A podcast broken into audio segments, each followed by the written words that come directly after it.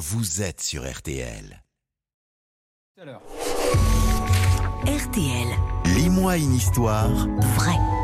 Une histoire vraie pour les enfants pour aider nos jeunes auditeurs à mieux comprendre un personnage historique, un objet iconique, un monument emblématique. C'est en partenariat avec les éditions Gallimard Jeunesse. Et ce matin, Laurent Marsic, la statue de la liberté.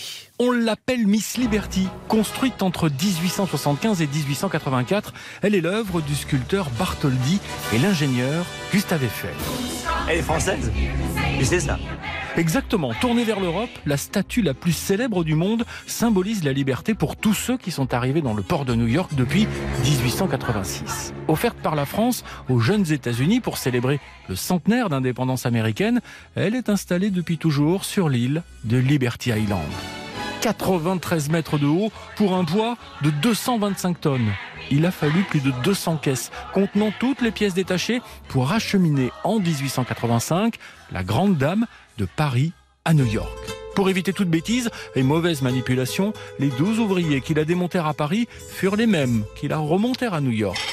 Trois symboles composent la statue. La torche qu'elle tient dans sa main droite symbolise la lumière qui doit guider les peuples vers la liberté. Ouvrez grand vos Les yeux. rayons de son diadème symbolisent eux les continents. Enfin, elle tient dans sa main gauche la déclaration d'indépendance des États-Unis. Pour l'anecdote, lorsque le sculpteur Auguste Bartholdi imagina la statue de la liberté et avant de la façonner sur une structure métallique de Gustave Eiffel, on raconte qu'il s'inspira de sa femme pour le corps de la statue et de sa maman pour le visage. T'es à Paris maintenant, mon vieux. Ma ville. Il existe pas moins de cinq répliques de la Statue de la Liberté dans Paris, dont une installée sous le pont de Grenelle, une mini-statue offerte par les Américains de Paris à la France en 1889 pour célébrer le centenaire de la Révolution française. Une statue qui initialement regardait la Tour Eiffel, elle fut tournée vers New York en 1937.